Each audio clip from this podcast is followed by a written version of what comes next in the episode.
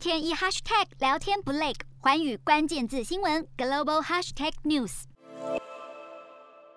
台湾驻立陶宛代表处十一月十八号在立陶宛首都维尔纽斯正式挂牌成立。北京当局怒不可遏，二十一号宣布将两国的外交关系降到代办等级，将立陶宛从中国海关除名，也使出各种经贸上的手段施压。但立陶宛政府并没有退缩，还发表声明，表示有权利扩大与台湾合作。其实这不是立陶宛第一次杠上中国。今年九月，立陶宛国防部表示，调查发现中国制的手机内建审查技术，号召国民不要购买中国制手机，还建议如果买了的人也赶快扔掉。立陶宛也将中国提供商排除在 5G 网的建设之外。今年年初更宣布退出所谓的“十七加一”合作，也就是中国与中东欧国家的合作论坛。立陶宛对付中国能够如此游刃有余，一方面也是因为经贸上不用仰赖中国。2020年，立陶宛对中国的出口只占了百分之一点一，从从中国获得的外国直接投资也只占了 GDP 大约百分之二点二，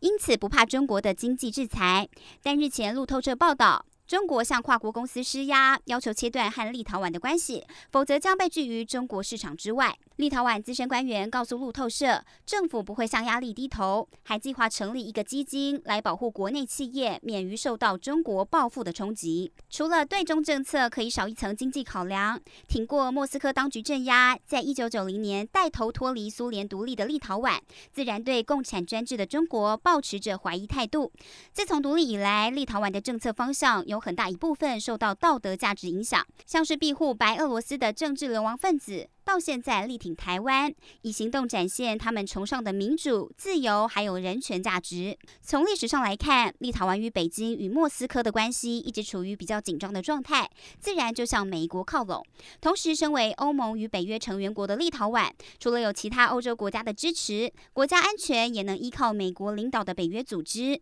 立陶宛对欧盟呼吁，应该执行更强硬的对中政策，不要中国的十七加一，而是要二十七加一。也就是欧盟二十七国站在同一阵线，面对中国就不需要卑躬屈膝。四大公投，人民做主，民意风暴来袭，政府如何接招？锁定十二月十八日晚间十点，有凭有据看台湾特别节目，决战四大公投议题，独家剖析，就在环宇新闻 YouTube 频道直播。